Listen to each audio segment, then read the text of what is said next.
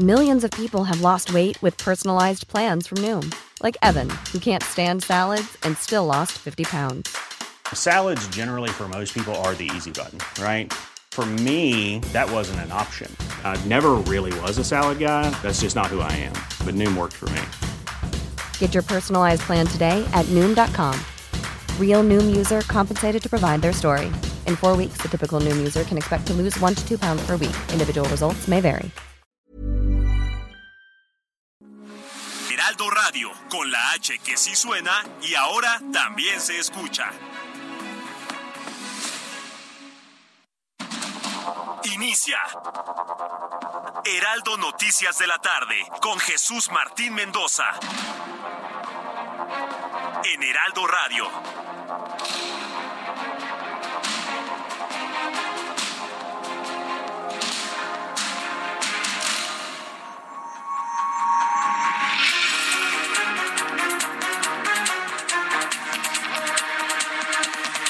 Son las seis de la tarde en punto, hora del centro de la República Mexicana. Bienvenidos. Muy buenas tardes. Iniciamos el Heraldo Radio de este día. Hoy es, eh, hoy es miércoles 29 de marzo del año 2023. Me da mucho gusto saludarle hoy por segundo día consecutivo en el marco de este decimoquinto Congreso de los Jóvenes de la Universidad Panamericana y de la Prepa UP.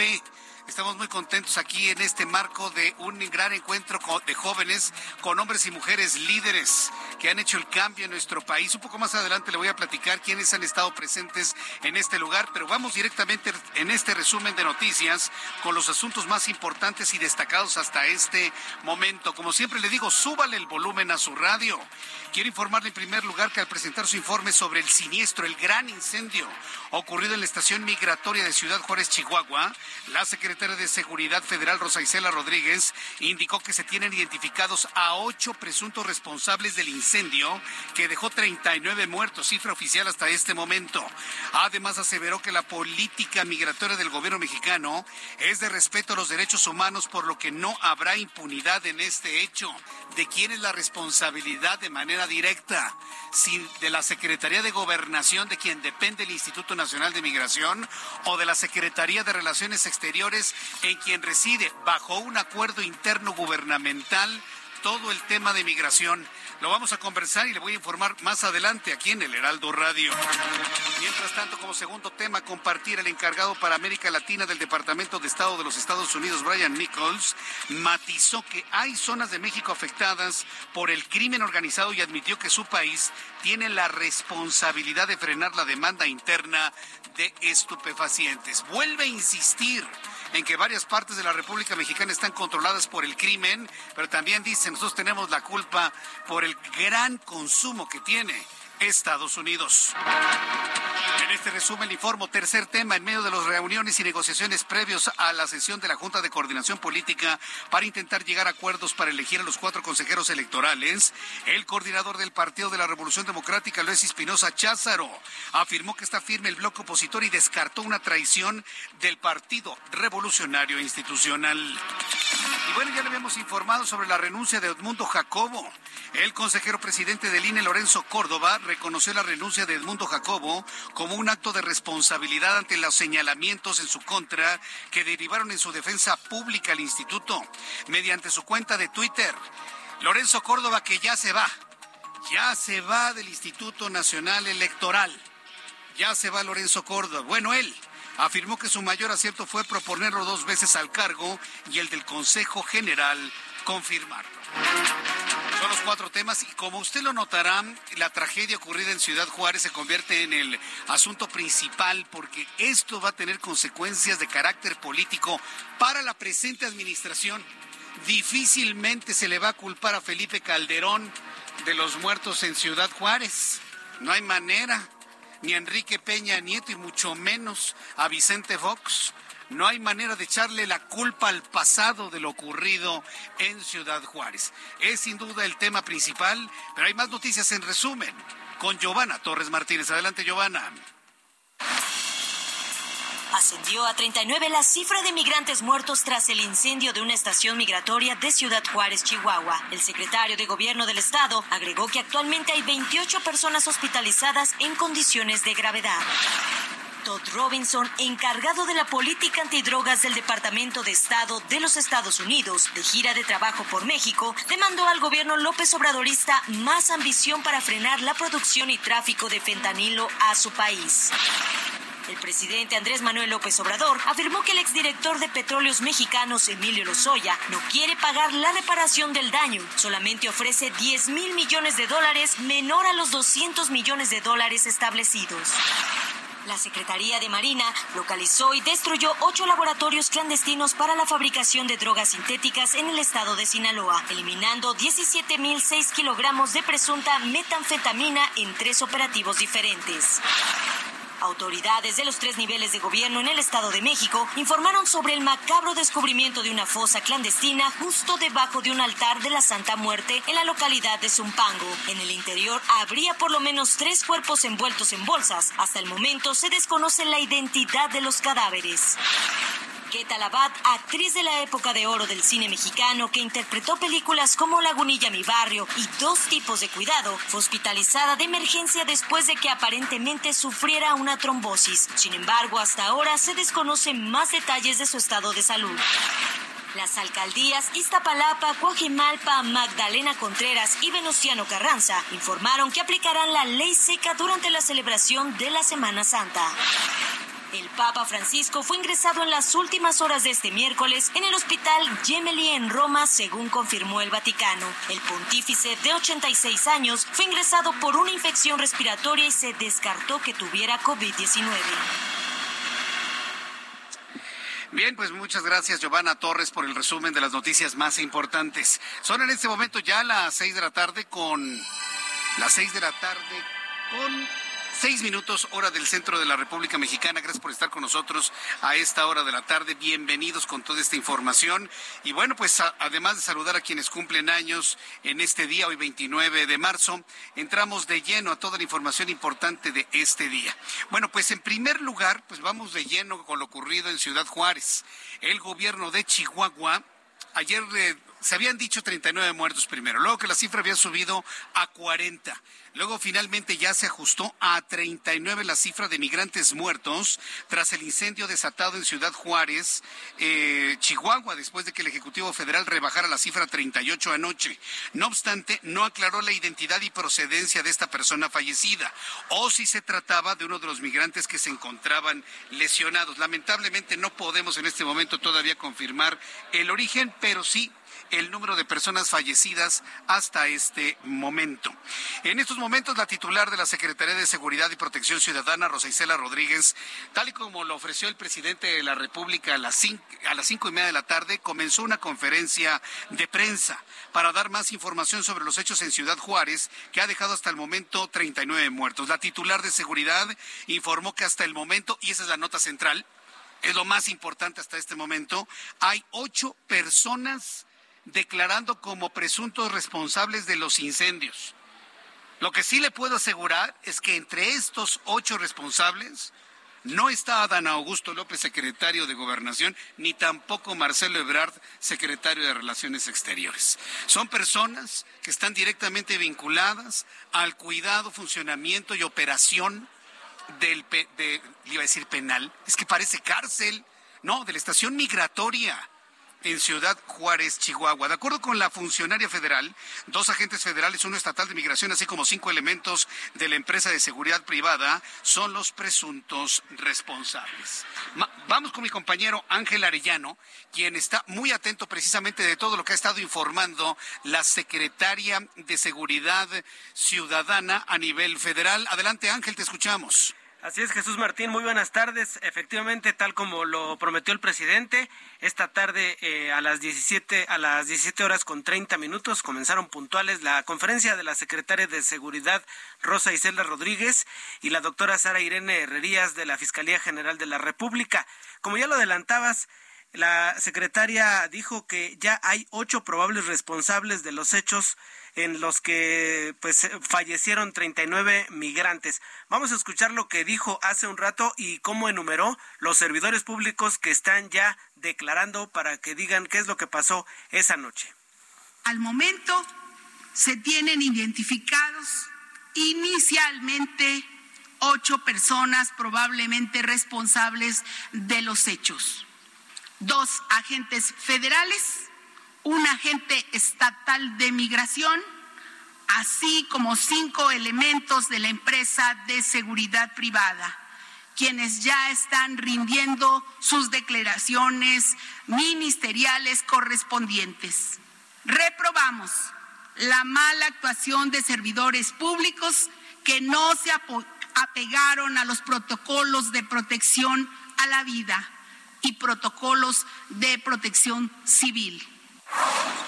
Y como bien lo mencionas, Jesús Martín, no se mencionó al secretario de Gobernación. Ah, en la sesión de preguntas y respuestas también le preguntaron a la secretaria si es que el comisionado del Instituto Nacional de Migración, Francisco Garduño, estaría entre las personas responsables o presuntas responsables y lo que contestó es que quien sea necesario será llamado a declarar. También se dio a conocer que de las 27 personas que fueron hospitalizadas, 14 son atendidas en el IMSS, otra en el Hospital General de Chihuahua, dos en el ISTE y se dio a conocer que pues la mayoría está grave. Por su parte, Sara Irene Herrerías de la Fiscalía General de la República dijo que a las ocho y media de la noche fue cuando se comenzaron a eh, configurar los hechos en donde precisamente un incendio eh, motivado por una protesta de inconformes los migrantes que estaban ahí fue lo que desató el incendio y mm, dejó en claro que no abrieron la puerta. O sea es lo que pues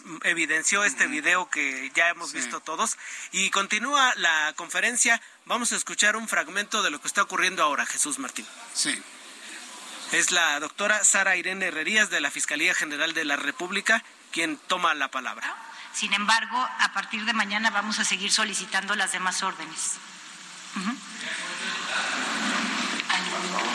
Sí, en, este momento yo solo podría hablar de las cuatro solicitadas y podrían ser más. Estamos en la investigación solicitando las demás órdenes. Se ha dicho que hay más órdenes de aprehensión que estarían solicitándose esta misma tarde. Es lo que ocurre en la conferencia y en el Salón Tesorería en el Palacio Nacional Jesús Martín. A ver, Ángel Arellano, es muy importante saber si Rosa Isela Rodríguez reconoció el origen de la protesta. Nosotros sabemos de que los migrantes que protestaban en el momento que se inició el incendio protestaban porque no les daban agua porque no les daban botellitas de agua para mitigar la sed, sobre todo con el intenso calor que hace en el lugar. ¿Se, informó sobre la razón de la protesta? Al, comenzar su intervención, Sara Irene Herrerías dijo así literal, estaban protestando sobre inconformidades, pero no ahondó en ello. Eso es, lo, eso es lo que dijo, pero sí, lo que sí reconoció es que el personal actuó mal, que les van a solicitar el, eh, todos los protocolos de protección civil que debieron haber seguido y cuáles eran las salidas de emergencia, todo eso, pero pues sería algo como después del niño ahogado, pues a tapar el pozo. sí, correcto. Y además, tampoco se decantó en señalar a una responsabilidad concreta en gobernación o en relaciones exteriores. Tampoco se señaló, ¿verdad? Ni, ni, en migración dijo que sería llamado Francisco Garduño. Lo que sí destacó es que anduvo en los hospitales viendo a los lesionados, pero justamente se le está insistiendo, lo que dice es que será, será llamado a declarar quien sea necesario.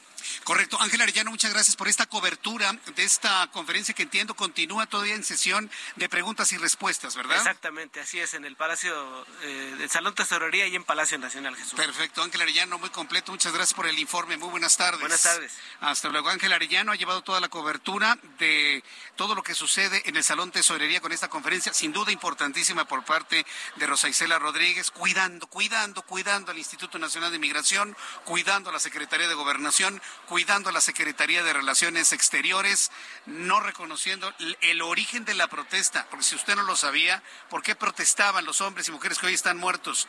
Porque pedían agua agua que no les daban. Y si a eso usted le suma que no les abrieron la puerta cuando empezó el fuego, esto ya tiene proporciones de carácter condena internacional, aunque el gobierno mexicano ha tratado de minimizarlo. Hablando del gobierno mexicano, el presidente de este país afirmó que su gobierno no va a permitir la impunidad en el caso de los 39 migrantes que murieron, él dijo 38, que murieron dentro de la estación migratoria de Ciudad Juárez y que no se oculta nada, por lo que le pidió a la Fiscalía General de la República hacerse cargo de la investigación. El presidente López Obrador reconoció que se debe aclarar bien quiénes fueron los responsables y que se finquen de manera específica las responsabilidades para que se castigue de conformidad con la ley a quienes hayan causado lo que calificó como esta dolorosa tragedia, dijo el presidente de la República. Esto fue lo que comentó en su conferencia matutina el día de hoy. Informarles que se están haciendo todas las investigaciones para conocer lo que realmente sucedió, para que se emita una resolución, se actúe, se finquen responsabilidades y que no haya impunidad. Esto fue lo que comentó el presidente de la República, que no haya impunidad. Bien, eh, el senador de la República, Ricardo Monreal, hoy hizo un pronunciamiento que se ha de alguna manera comentado, ha, girado en las redes sociales por la contundencia del mismo.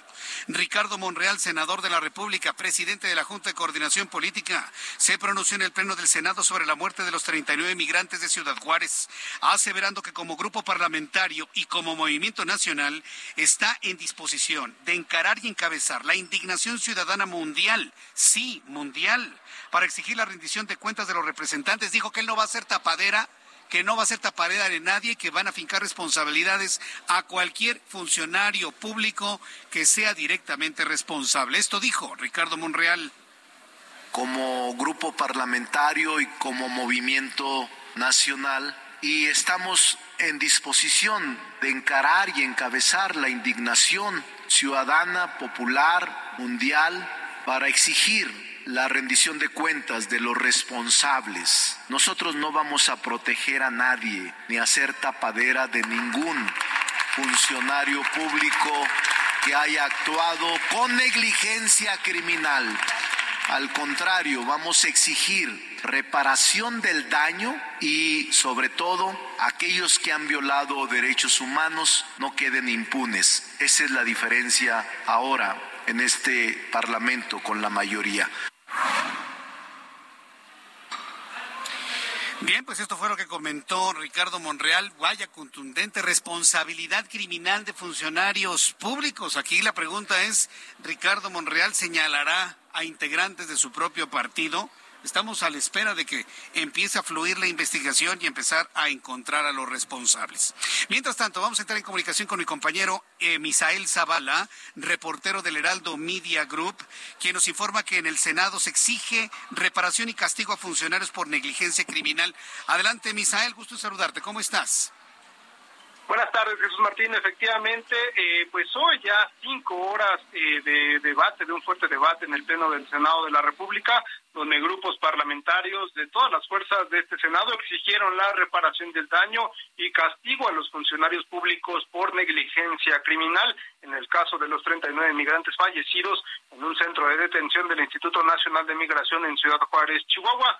En este fuerte debate en la sesión ordinaria, Morena y la oposición se enfrascaron en una discusión por la culpabilidad de los hechos y hasta este momento pues no hay un acuerdo todavía de eh, pues qué van a hacer en el Senado de la República para presionar al gobierno federal y que este tomen eh, pues medidas radicales en este sentido. También en esta sesión se dio eh, pues varios choques, Jesús Martín, uno de ellos el de Emilio Álvarez y Casa, senador del Grupo Plural, quien pues se, le, se fue con todo contra Alejandro Armenta y dijo pues también que este tema es un crimen de Estado y lanzó también por ahí un carajo Jesús Martín. Pero ¿qué te parece si vamos a escuchar cómo lo dijo Emilio Álvarez y Casa?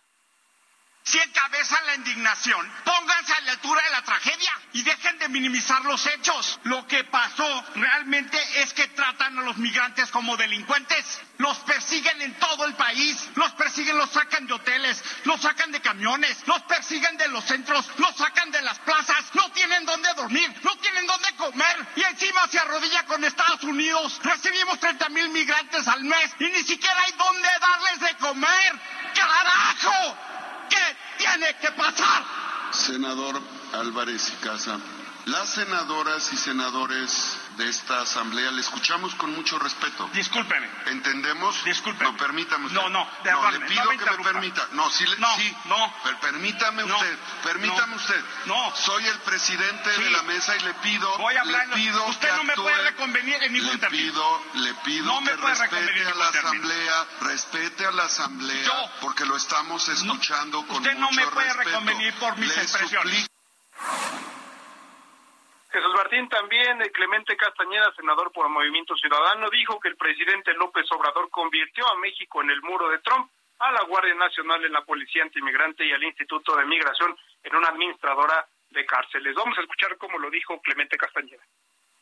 Se ha dicho muchas veces y se ha cuestionado si esto es un crimen de Estado. Y sí, sí es un crimen de Estado por la negligencia de la autoridad, pero sobre todo porque pudo haberse evitado. Si el Instituto Nacional de Migración o quien dirija la política migratoria en este país tuviera el sentido humanista que pregona este gobierno, una tragedia de esta naturaleza no hubiera pasado. Porque además no es la primera tragedia de los migrantes en este país.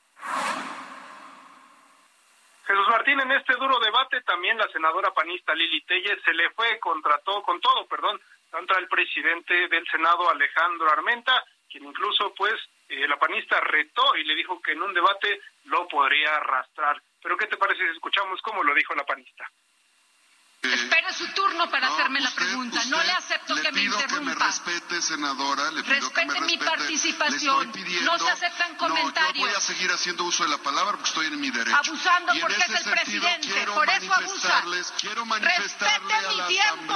Esta es mi tribuna. Respéteme. Usted no tiene derecho a hablar hasta su turno, por más que sea el presidente del Senado. no sea cobarde, Alejandro. se mantenga serena. Le suplico yo que me mantengo como está el pueblo de México, indignado, horrorizado ante la inhumanidad de, Morena. Serenos ustedes que les vale la muerte de los 39 migrantes. Ustedes por eso están serenos. Jesús Martín, a pesar de este duro debate, pues hasta este momento son siete puntos los que ya se están acordando en el Senado de la República. Uno de ellos es crear un grupo de trabajo que esté eh, pendiente de las indagatorias que haga la Fiscalía General de la República en el caso de los 39 migrantes fallecidos en Ciudad Juárez. También se va a proponer que eh, eh, vengan a comparecer al Senado de la República el secretario de Relaciones Exteriores, Marcelo Ebrard, y también el secretario de Gobernación, Adán Augusto López Hernández. Menos mal, a ver si asisten, a ver si nos dicen que están muy ocupados. Misael, ¿qué nota eh? nos, has compartido de hoy, el día de hoy? que bueno, me quedé sin palabras de escucharlos. Gracias, Misael. Muy buenas tardes. Misael Zavala, nuestro compañero reportero. Son en este momento ya las seis de la tarde con 22 minutos hora del centro de la República Mexicana, aquí en el Congreso de Jóvenes. Hay personalidades importantes que están llegando. Me da mucho gusto saludar al ministro Arturo Saldívar Lelo de la Red. ¿Cómo está, ministro? ¿Qué tal? Pues aquí saliendo de increíble, la verdad que los chavos, la chaviza, como ellos se dicen, siempre me llena de, energía. Eh, chavos muy inquietos, chicas muy inquietas y disfruté mucho el evento. Por eso quise invitarlo en este momento, porque si hay un ministro que ha abierto un diálogo hacia los jóvenes, es precisamente Arturo Saldívar a través de redes sociales y demás. ¿Cómo se siente en este tipo de diálogo y con las redes sociales? Muy bien, la verdad es que a mí me encanta dialogar con eh, los jóvenes y las jóvenes. Me encanta, es lo que más disfruto, son la esperanza de un país mejor y creo que ahí es donde hay que hacer labor con ellas y con ellos. Magnífico. Y aparte, ahorita la Suprema Corte de Justicia de la Nación atraviesa por un buen momento después de, lo, eh, eh, de lo dicho por el ministro Laines Potisek. Creo que hay mucha confianza en la Suprema Corte de Justicia de la Nación. ¿Cómo lo siente usted? Pues mire, yo realmente ah, vengo a estos eventos no, no con la camiseta de la Corte, yo ya no soy el presidente de la Corte, sino vengo en mi calidad de ministro, de académico y de alguien que quiere acercarse a la juventud. Y la recepción que tuve de las chicas, de los chicos, realmente fue fue increíble, eh, muy cálida, eh, mucho entusiasmo, me, voy muy contento y con mucha energía. Qué bueno, pues a mí me dio mucho gusto tener aquí estos cuantos minutos. Gracias por acceder a platicar con el auditorio de Heraldo Radio. Muchas gracias. Al contrario. Ministro, que le vaya muy bien, qué gusto. Gracias. El ministro Arturo Saldívar, Lelo de la Rea, aquí en el estudio del Heraldo Radio, va saliendo precisamente de su encuentro con los jóvenes de la Universidad Panamericana en este decimoquinto encuentro de jóvenes de la UP y de la preparatoria UP. Es interesante, sobre todo porque es, es un hombre muy importante, ya no, es, ya no es presidente de la Suprema Corte, es ministro, pero ha logrado cambiar este discurso hacia los jóvenes que están buscando un nuevo camino en la vida. Ya sobre el asunto por lo dispuesto por el ministro Laines Potisek, pues mira, no lo vamos a politizar en este momento, estoy feliz con los chavos y qué bueno que se trascendió ese mensaje de un importante integrante de la Suprema Corte de Justicia de la Nación. Voy a los anuncios, regreso enseguida, le invito para que me escriba a través de mi cuenta de Twitter, arroba Jesús Martín MX.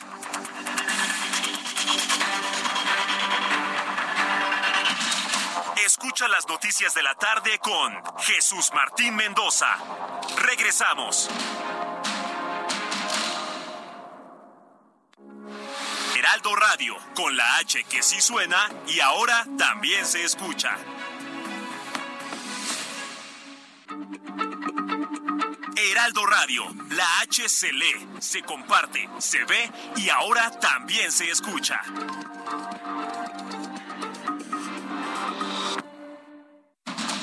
Continúa Heraldo Noticias de la tarde con Jesús Martín Mendoza.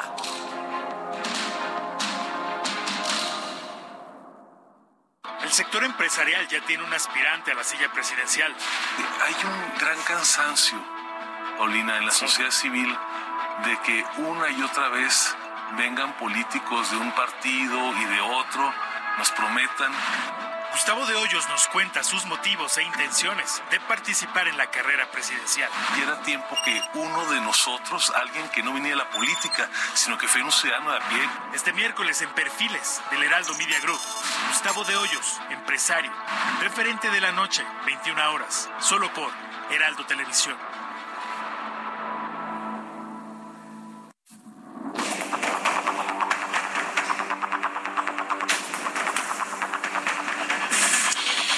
En este momento las seis de la tarde con las seis de la tarde con, 30, con 31 minutos, hora del centro de la República Mexicana. Gracias por estar con nosotros en esta tarde aquí en el Heraldo. Bueno, retomando un poco la nota que nos compartió Misael Zavala. Oiga, yo nunca había escuchado a Emilio Álvarez y Casa, al senador Emilio Álvarez y Casa, de esa manera tan descompuesto. Nunca lo había escuchado y no es para menos. ¿Quién es Emilio Álvarez y Casa? Es el hombre de mayor conocimiento del tema de los derechos humanos en este país. No es la señora Piedra. La señora Piedra está ahí nada más como...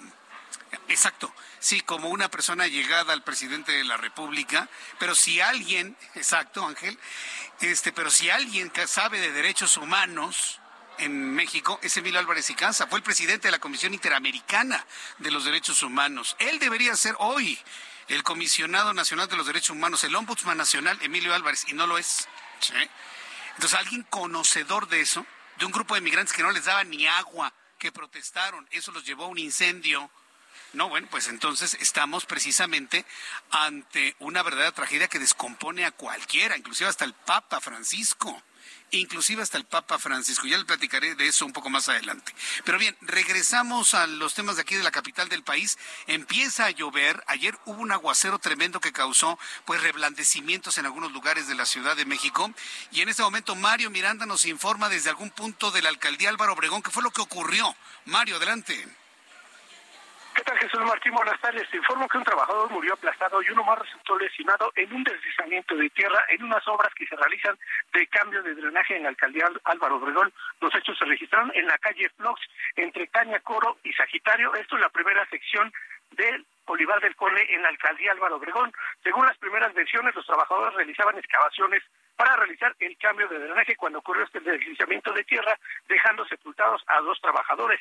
Elementos de protección civil y bomberos realizaron las maniobras para rescatar a los trabajadores sepultados, logrando rescatar a un hombre con vida y el cuerpo de otro hombre, el cual murió.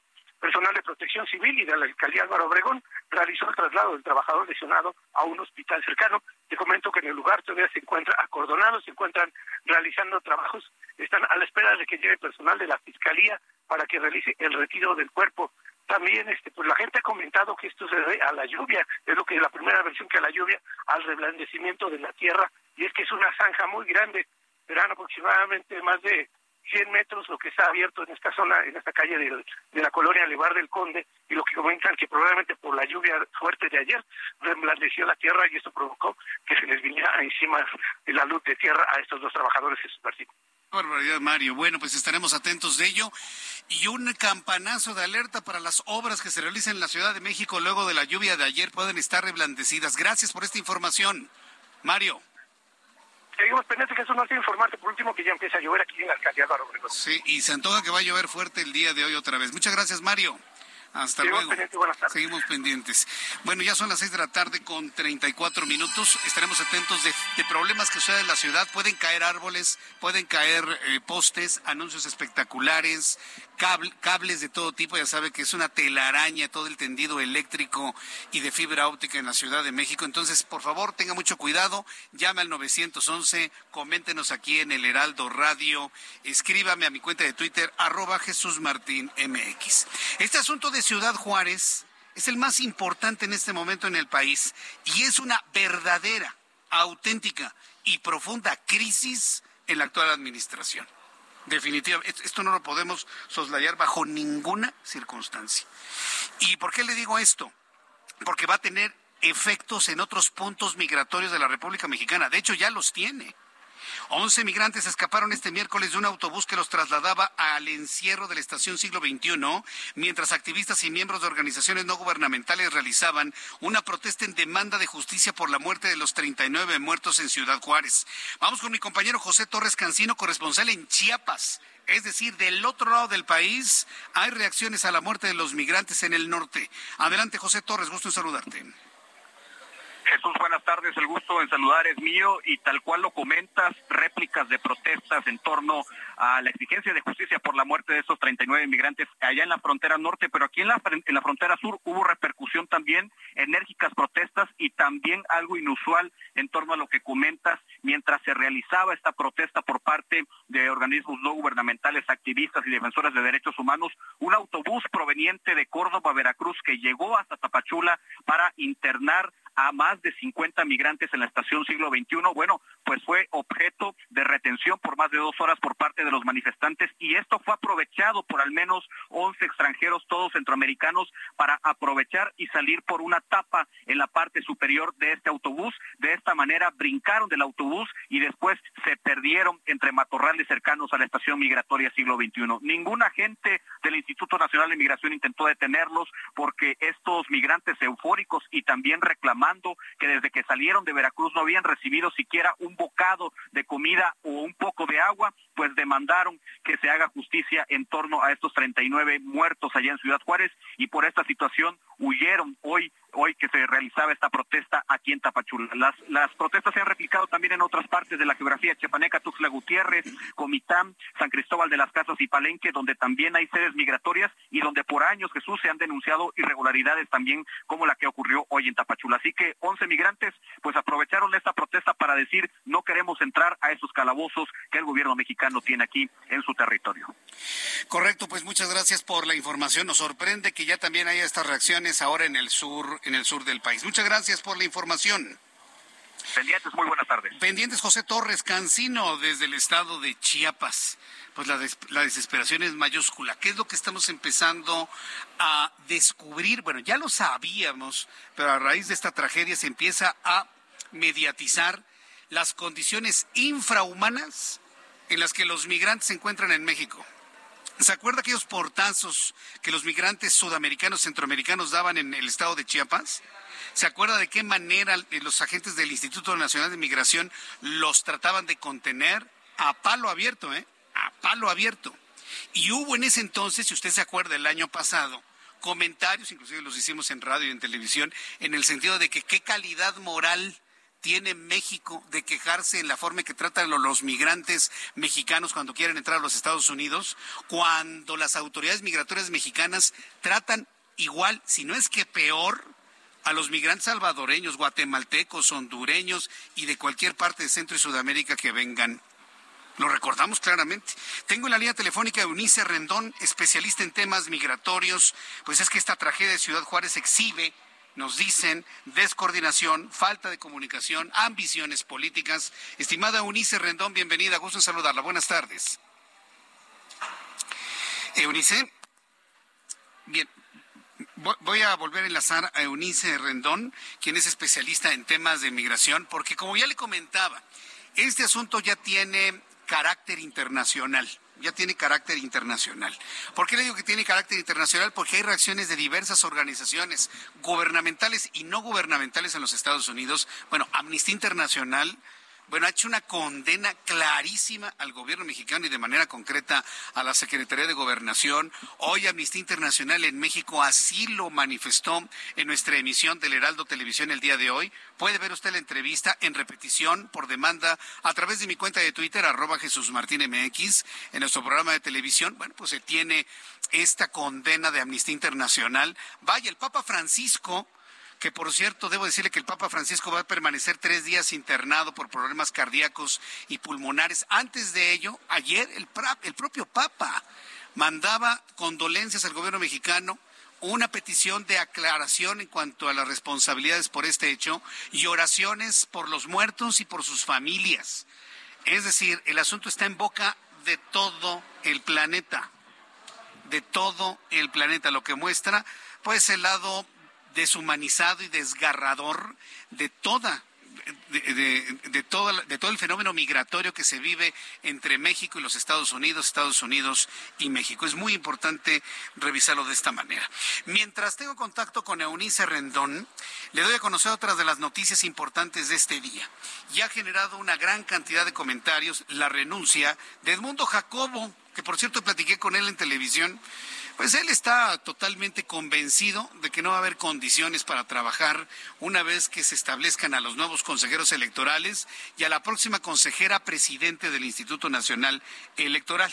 En un ratito más le comento todo lo que se dijo hoy, lo que comentó Lorenzo Córdoba sobre la salida de Edmundo Jacobo. Pero ya tengo contacto con Eunice Rendón, especialista en temas migratorios. Estimada Eunice, qué gusto saludarla. ¿Cómo está?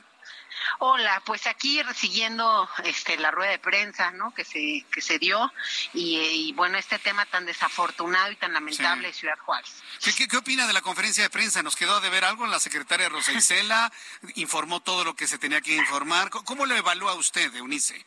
Bueno, primero que nada, pues creo que este está bien que hagan al menos una conferencia porque tenían ya que darnos alguna información, pero creo que nos enteramos de pocas cosas, ¿no? Es decir, con el tema de que está la investigación en proceso, pues no podemos saber muchos detalles, ¿no? Ni siquiera el tema de la empresa de seguridad. este, sabemos, creo que lo más importante que sabemos, eh, por lo que decía la fiscal, es que hay cuatro órdenes de aprehensión pedidas el día de hoy y creo que otras cuatro para el día de mañana. Entonces, pues va a ser muy importante lo que de ello desenlace. Hoy realmente no nos enteramos de mucho en esta conferencia de prensa o no de mucho más de lo que ya sabíamos, ¿no?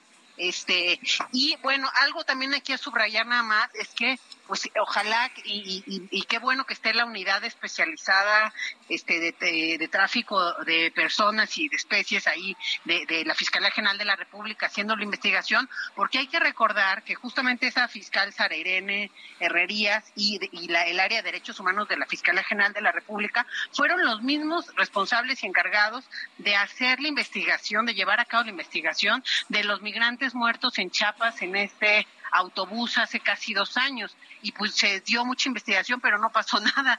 Al final del día no no se no se vincularon responsables no se dio mucha información más al respecto. Hubo detenidos de este incidente en Guatemala lo hubo también en Estados Unidos pero en México parece que se quedó ahí en esta este, su procuraduría o fiscalía de derechos humanos. Entonces ojalá que esta vez no sea así no que sí se dé realmente seguimiento y que pues salgan los responsables. Quizá como ahora es el Estado el que está claramente involucrado, bueno, sea diferente y ojalá que también con lo que dijo el presidente de la mañanera, lo que menciona Rosicela, pues sí haya este, responsabilidades claras. La idea es que no le apuesten al olvido, ¿no, Eunice? Que no le apuesten al, olvido, que vendrán otras noticias que puedan colocar esta prácticamente en el olvido. Pero eh, eh, ayúdenos a tratar de entender por dónde van las responsabilidades, tomando en cuenta estos acuerdos internos gubernamentales, en el sentido de que el tema migratorio lo ve Relaciones Exteriores, pero el Instituto Nacional de Migración es la Secretaría de Gobernación. Aquí hay dos secretarías que están en el ojo del huracán. ¿En dónde recae la mayor responsabilidad de lo ocurrido en esta estación migratoria de Ciudad Juárez? ¿En gobernación o en relaciones exteriores? O sea, sin duda en gobernación, ¿no? Cualquier acuerdo no está por encima de la ley y la ley mandata que la, la, responsabilidad obligación está en gobernación. Pero creo que al final del día sí es un trabajo de corresponsabilidad, lo que al menos lo que, si, si se quiere cambiar la situación y que pasen cuestiones diferentes y hay un mayor cuidado, sí tienen que estar involucradas las dos secretarías. ¿A qué me refiero? A que parte eh, de lo que está sucediendo en Ciudad Juárez en varios puntos fronterizos tiene que ver con los malos acuerdos que ha hecho también eh, México con Estados Unidos. Es decir, Estados Unidos es corresponsable en lo que hoy está sucediendo. El hecho de tener varadas a tantas personas del lado mexicano, pues ha, generado desorden, ha generado este, una, eh, una afectación muy grande a la salud mental de las personas en movilidad, el hecho de que, pues que, que, por título 42 hoy personas de ocho países puedan ser deportados a México, el hecho de que este pongan esta CBP One, que es una aplicación para que según saquen sus citas en Estados Unidos y que realmente no funciona, este hay 800 citas al día y hay cerca, este al menos 10 mil migrantes en la frontera. Entonces todo esto eh, perdón, 10 mil, 100 mil migrantes más o menos en la frontera con, Estados Unidos intentando ingresar, entonces 8 mil obviamente no es nada. Entonces todas estas condiciones han sido la olla express que ha detonado ahora en esta cuestión terrible, porque además por una falta de seguir, que eso lo decía la secretaria social ahorita, ¿no? No hubo protocolos de seguimiento, pero no solamente es el protocolo de seguimiento, yo creo que no hubo ni siquiera un ápice de humanidad, ¿no? O sea, las ah. personas que se ven en los videos, sean funcionarios o sea quien sea, no es posible que no tenga una pizca de sensibilidad para voltear a ver lo que está sucediendo y apoyar o tratar de hacer algo con los migrantes, ¿no? Ahora, eh, aquí ese es el punto central, porque bueno, podemos hablar de responsabilidades, de cuestiones administrativas, de cuestiones migratorias, pero estamos ante un hecho de total y absoluta falta de humanidad. Más allá de no abrir la puerta en el momento que estaba el incendio, en este video que le ha dado la vuelta al mundo, el origen de la protesta, porque no tenían comida, porque no les daban agua. Esto está revelando entonces cuál es el tamaño de y falta de humanidad de la autoridad migratoria en México, Eunice? Pues mira, yo creo que también habría que ver ya las particularidades, ¿no? Yo la verdad dudo mucho que la instrucción del comisionado sea que no les den ni agua ni, ni comida. La verdad no creo que eso sea así. Yo creo que sí son funcionarios, particularmente en esta zona, habría que ver el encargado de la zona. Entiendo que además es un, un, un militar retirado, este que ya había tenido algunas otras críticas. Entonces, pues habría que ver, yo creo que más también este foco local, qué estaba pasando en la dinámica local para que este tipo de cuestiones sucedieran, que sí es muy lamentable, ¿no? Y que sin duda hay que dar seguimiento, ¿no? Porque este va en contra de lo que la ley mandata, en contra este finalmente del deber ser del Estado. Eh, mencionaba eh, el embajador de Estados Unidos y varias autoridades más que bueno, que esto nos debe recordar los riesgos que hay en el camino de la migración. Y yo he estado mencionando que, pues no, eso es equivocado. Esto no nos debe recordar los riesgos porque los riesgos del camino de la migración son los riesgos que se dan en, en la selva, los riesgos que se dan en el río, no el, no, no el riesgo de morir quemado en una estación migratoria a cargo del Estado, ¿no? Eso sin duda no puede ser un riesgo del camino. Este, entonces, creo que ahí hay que corresponsabilizarse, repito, con Estados Unidos, más allá de, sacar estos comunicados de que vamos a trabajar con México para ir a las causas de la migración y, y atender el tráfico de personas, creo que deberían sacar un comunicado y acciones. Vamos a poner recursos en la frontera para que todos los migrantes parados ahí derivados de nuestras políticas puedan estar de una forma más adecuada. Vamos a ampliar las vías legales de la migración para que finalmente deje de suceder este tipo de incidentes y no haya estas ollas de presión. Si tú revisas los datos de Estados Unidos, en los últimos meses ellos han presumido una reducción de, de o sea, de, flujos migratorios de un 80%. Y yo desde que salieron esos datos eh, saqué un artículo que decía que eso era pues un falso positivo, es decir, era era habría que analizarlo con otros ojos porque sí, efectivamente, hay una reducción del 80% de llegadas especialmente de estas nacionalidades de mayor flujo que es Venezuela, Nicaragua, Haití Cuba, eh, pero a la par de esto, pues está la política tramposa, es decir, los metieron en o habría una política de visas humanitarias para esos países anunciada por Biden incluso poco antes de su visita a México, pero a la par de abrir según las visas humanitarias para las cuales no cumplen los requisitos ninguno de los que ya están en México, porque uno de los requisitos es haber entrado de forma documentada en nuestro país. Entonces ahí ya nadie cumple con ese requisito. A la par de eso, incluye a todas estas nacionalidades en las deportaciones expeditas por título 42, que con el pretexto de la pandemia deporta a gente, más de 2.7 millones de personas han sido retornadas bajo esta política. Entonces, pues eso es lo que ha generado este caldo de cultivo y creo que en donde tendrá que haber, haber más acción justamente es en esta relación bilateral. Vaya, pues eh, estamos verdaderamente como país, pero sobre todo el gobierno mexicano en una verdadera crisis, sin duda alguna, con esta falta de cuidado, por decirlo de alguna manera. Yo quiero agradecerle mucho a Eunice, el que me haya tomado la comunicación el día de hoy. Se va a generar mucha información que nos irá normando criterio y la estaré molestando en una oportunidad futura para seguir conversando sobre este y otros temas migratorios. Muchas gracias, Eunice Rendón. Con mucho gusto, hasta luego. Hasta pronto, que le vaya muy bien. Es Eunice Rendón, especialista en temas migratorios.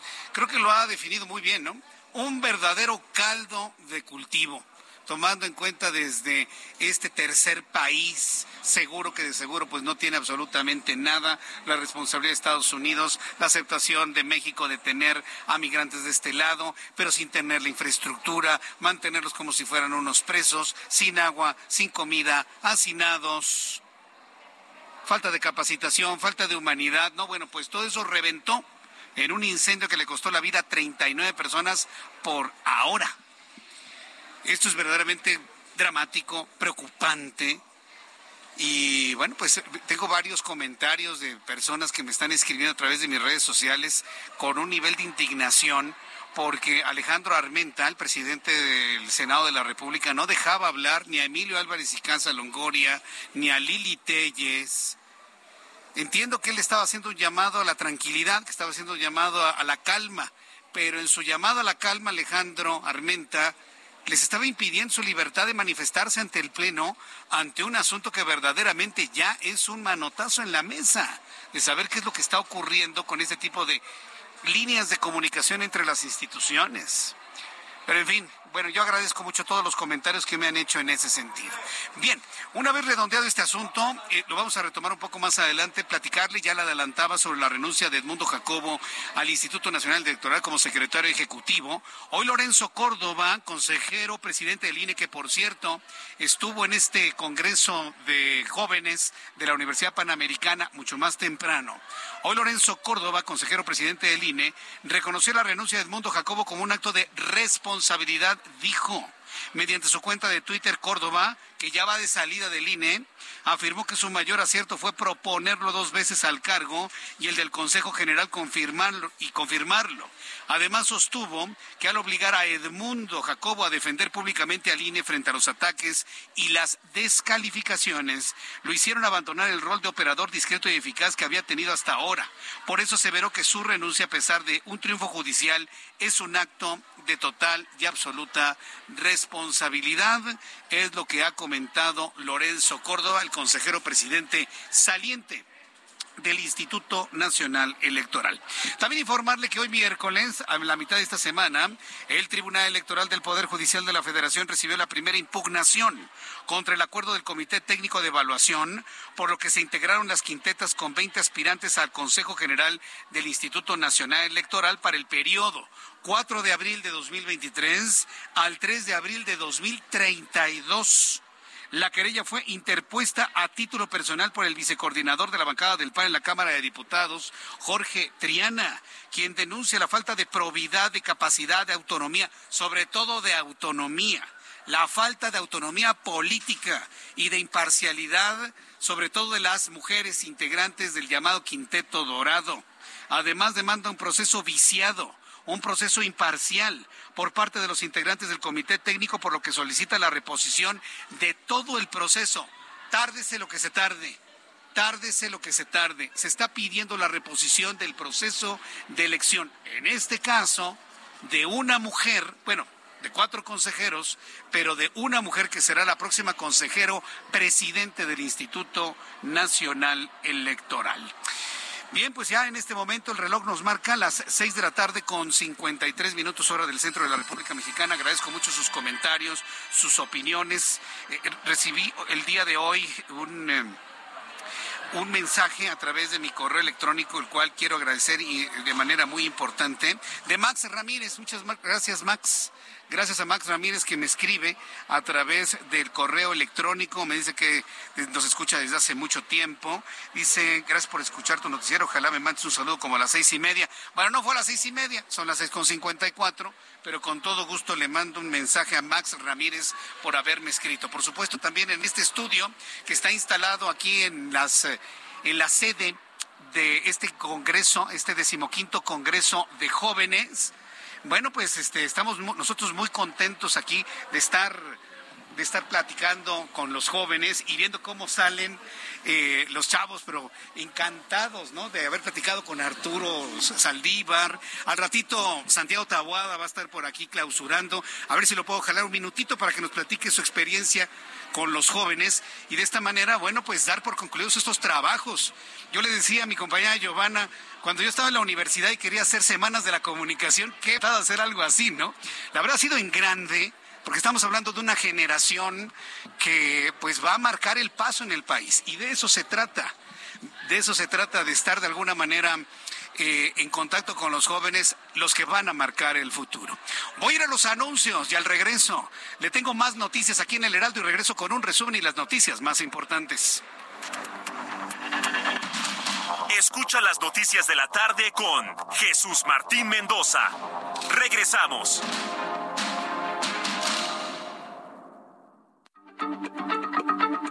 Heraldo Radio, la H se lee, se comparte, se ve y ahora también se escucha.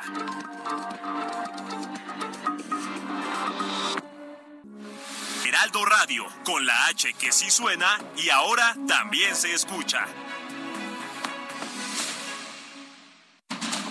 Continúa Heraldo Noticias de la tarde con Jesús Martín Mendoza.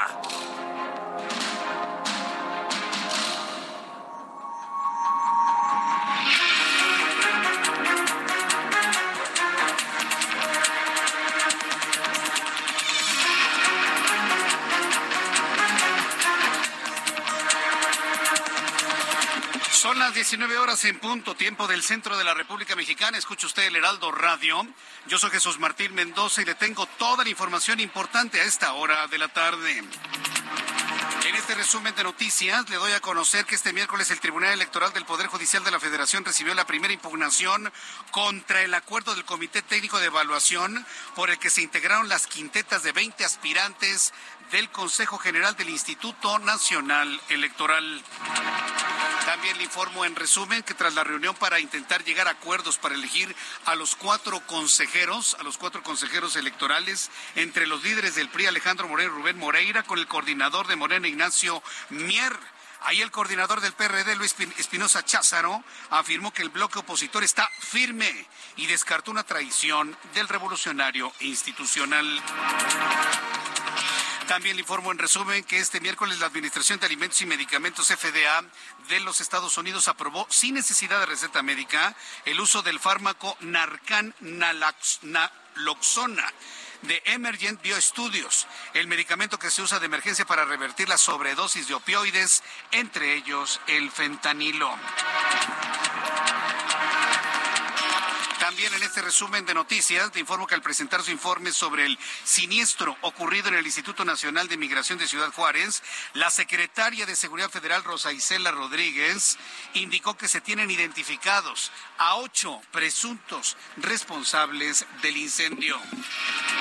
En más de este resumen de noticias en entrevista con el Heraldo Radio, la especialista en asuntos migratorios Eunice Rendón destacó las primeras ocho órdenes de aprehensión giradas en torno al incendio de la estación migratoria de Ciudad Juárez, que dejó un saldo de 39 migrantes fallecidos y aclaró que a pesar de que estos centros con responsabilidad son de la responsabilidad de la Secretaría de Gobernación, debe haber, y reconoció ¿eh? nuestra invitada el día de hoy, una corresponsabilidad con la Secretaría de Relaciones Exteriores y señaló que la postura de Estados Unidos ha sido también responsable en esta crisis migratoria en México. Esto fue lo que dijo creo que lo más importante que sabemos es que hay cuatro órdenes de aprehensión pedidas el día de hoy y creo que otras cuatro para el día de mañana. Y la ley mandata que la, la responsabilidad obligación está en gobernación. Pero creo que al final del día sí es un trabajo de corresponsabilidad, lo que al menos lo que, si, si se quiere cambiar la situación y que pasen cuestiones diferentes y hay un mayor cuidado, sí tienen que estar involucradas las dos secretarías. ¿A qué me refiero? A que parte eh, de lo que está sucediendo en Ciudad Juárez en varios puntos fronterizos tiene que ver con los malos acuerdos que ha hecho también México con Estados Unidos. Es decir, Estados Unidos es corresponsable en lo que hoy está sucediendo. En más de este resumen, bueno, quiero informarle que cae un aguacero tremendo en la capital de la República, una vez más por segundo día consecutivo. Prácticamente se cae el cielo, qué forma de llover. A diferencia de ayer no tenemos tormenta eléctrica, pero sí tenemos una fuerte lluvia que en estos momentos ya se abate sobre el poniente de la Ciudad de México. Tómelo en cuenta, maneje con cuidado, no se preocupe, aquí en el Heraldo Radio 98.5 en el Valle de México. Le estoy acompañando con las noticias mientras usted va avanzando lentamente, poco a poco, bajo la lluvia. En unos instantes le voy a tener información con nuestros compañeros reporteros sobre los efectos de la lluvia, que por cierto ayer en la noche causó varias inundaciones en la alcaldía Álvaro Obregón. En este resumen de noticias, el juicio que se llevó a cabo hace 34 años por el asesinato del agente de la DEA, Enrique Camarena, tendrá que reabrirse luego de que el juez federal determinó que el Buró Federal de Investigaciones FBI presentó evidencias falsas que afectaron el proceso, lo cual implicaría volver a reunir evidencias y testigos. A ver, a ver si no se me va la luz, pero se va a abrir la investigación en el caso de Enrique Camarena al buen entendedor, pocas palabras. La ministra en retiro, Olga Sánchez Cordero, exsecretaria de Gobernación, demandó una investigación a fondo por la muerte de 39 migrantes y dijo desconocer el acuerdo que refirió su sucesora, Dan Augusto López Hernández, en el sentido de que los temas migratorios son competencia de la Secretaría de Relaciones Exteriores y de su titular Marcelo Ebrard y no de la Secretaría de Gobernación. En este resumen de noticias, decenas de migrantes y miembros de organizaciones civiles se manifestaron este miércoles frente a la Secretaría de Gobernación en solidaridad con estas 39 personas que murieron por el incendio en la estación migratoria de Ciudad Juárez y exigieron que se investigue. También le informo que el titular de la Secretaría de Turismo Federal, Miguel Torruco, ahora que ya terminó el tianguis turístico en la Ciudad de México, informó que el tianguis turístico de este año 2023, celebrado el pasado fin de semana en la Ciudad de México, alcanzó ventas por mil 240 millones de pesos, un 87% más comparado a la edición de 2022 para un nuevo máximo histórico. El rey Carlos III de Inglaterra llegó a Berlín este miércoles para su primera visita al extranjero como soberano, la cual fue celebrada por Alemania como el inicio de un nuevo capítulo entre ambos países. El rey Carlos fue acompañado por su esposa Camila y aunque en un principio estaba previsto que la pareja real visitara Francia previamente, pero el viaje tuvo que cancelarse debido a las manifestaciones contra la impopular reforma de pensiones de Emmanuel Macron. La dictadura de Nicaragua a través del Ministerio de Gobernación cerró este miércoles y ordenó decomisar los bienes materiales e inmuebles de la Universidad Privada Rubén Darío, con el que se elevan a 22 las instituciones cerradas desde diciembre de 2021, incluidas siete de origen extranjero. La Organización Meteorológica, tome nota por favor, la Organización Meteorológica Mundial anunció que nombres de los destructores huracanes Fiona e Ian formados en 2022 en el Océano Atlántico, fueron retirados de la lista oficial rotativa para denominar estos fenómenos y serán sustituidos por los Idris y Farra, que podrían ser usados hasta 2028. Estas son las noticias en resumen. Le invito para que siga con nosotros. Le saluda Jesús Martín Mendoza.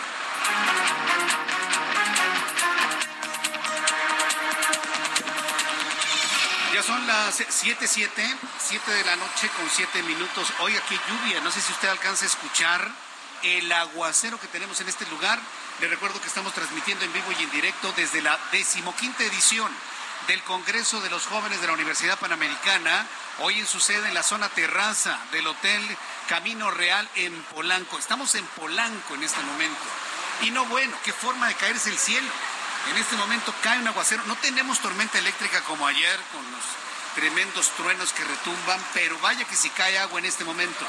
Súbale el volumen a su radio, sobre todo si usted va en el transporte público o si va en su automóvil en este momento o se encuentra atrapado en su oficina, no puede salir porque está lloviendo. Vamos con nuestros compañeros reporteros urbanos, periodistas especializados en información de ciudad. ¿Con quién empiezo, Ángel? Mario Miranda. Adelante, Mario. ¿En dónde te ubicamos, Mario? ¿Qué Jesús Martín? Buenas tardes. Continuamos en la alcaldía Álvaro Obregón, donde un hombre, un trabajador, perdió la vida al ser sepultado en unas obras de cambio de drenaje. Esto en la colonia o el Olivar del Conde. Ya en estos momentos ya llegó personal de la Fiscalía y ya realizó el retiro del cuerpo ya se empiezan a retirar los equipos de emergencia de este lugar. Te informo que ya llueve fuerte en esta zona de Álvaro Obregón, ya que la, Secretaría de Gestión Integral alertó la alerta amarilla que iba a llover en las 16 alcaldías. En estos momentos tenemos fuerte lluvia Álvaro Obregón, Miguel Hidalgo, Benito Juárez, Cuauhtémoc, Tlalpan, estas, en donde está lloviendo muy fuerte Jesús Martín, hay que tener cuidado, hay que retirarse de árboles y postes, usar impermeables Jesús Martín, los automovilistas hay que manejar con precaución debido a que encontrarán el pavimento mojado. Jesús Martín es la información vial al momento. Muchas gracias por esta información, Mario. Seguimos pendientes, buenas tardes. Seguimos pendientes. Escucha usted el aguacero. ¿Sabe por qué se escucha tan fuerte en esta ubicación donde me encuentro? Porque ha empezado a caer granizo. Está cayendo granizo en la zona de Polanco. Me informa que la colonia del Valle, colonia Narvarte, ya sufre en este momento la lluvia. Posiblemente se extienda la granizada, la colonia del Valle, la colonia Narvarte. Amigos que nos escuchan en el sur de la Ciudad de México dicen que llueve poco, pero esta lluvia que yo le informo en el poniente, en la zona de Polanco, le puedo asegurar se va a extender también al sur en cuestión de minutos. Esté por favor muy atento y muy pendiente. Javier Ruiz, ¿en dónde te ubicamos en esta lluviosa tarde-noche en la Ciudad de México?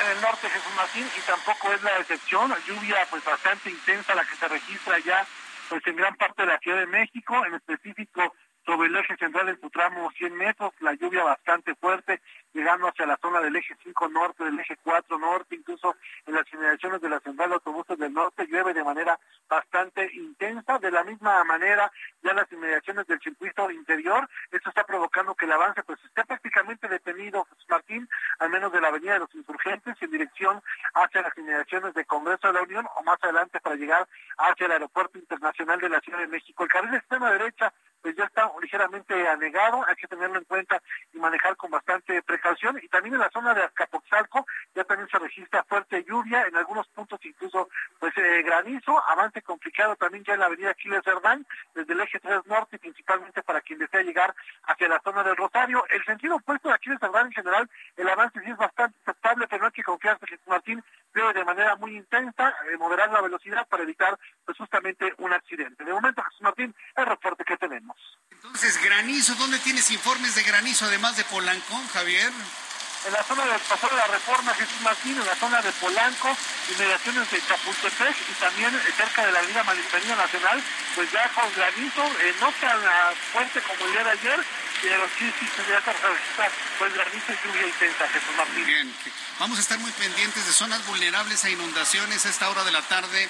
Yo te agradezco mucho, Javier Ruiz, por esta información. Muy buenas tardes. Estamos atentos, luego, buenas tardes. Hasta luego, que te vaya muy bien. A nuestros amigos que nos están escuchando en este momento en todo el Valle de México, amigos que nos escuchan en otras partes del país, amigos en Oaxaca, amigos en Mérida, amigos que nos escuchan en Tamaulipas, en Chihuahua, en Monterrey, en digitales, amigos en Guadalajara, Jalisco que me escuchan a través de digitales. Bueno, sepan cómo se encuentra el centro del país, sobre todo si van a realizar en las próximas horas algún viaje a esta zona de la capital del país. Así que por favor tómenlo en cuenta en unos instantes vamos a tener información de zonas que pudiesen inundarse y a nuestros amigos que ven situaciones de peligro, que se caiga un árbol, que se caiga un poste, un anuncio espectacular, les invito a que me envíen un mensaje a través de mi cuenta de Twitter, arroba Jesús Martín MX, una foto en Twitter arroba Jesús Martín MX con la lluvia y el granizo donde usted me escucha. Los vamos a retuitar, los vamos a comentar en este momento aquí en el Heraldo Radio. Mientras usted me escribe a través de Twitter, arroba Jesús Martín MX, cómo cerraron los mercados financieros del día de hoy. Héctor Vieira nos informa. La Bolsa Mexicana de Valores cerró la sesión de este miércoles con un avance del 1.27%, equivalente a 673.85 puntos, con lo que el índice de precios y cotizaciones, su principal indicador, se ubicó en 53.882.95 unidades para ligar tres sesiones consecutivas al alza, algo no visto desde el 26 de enero del presente año.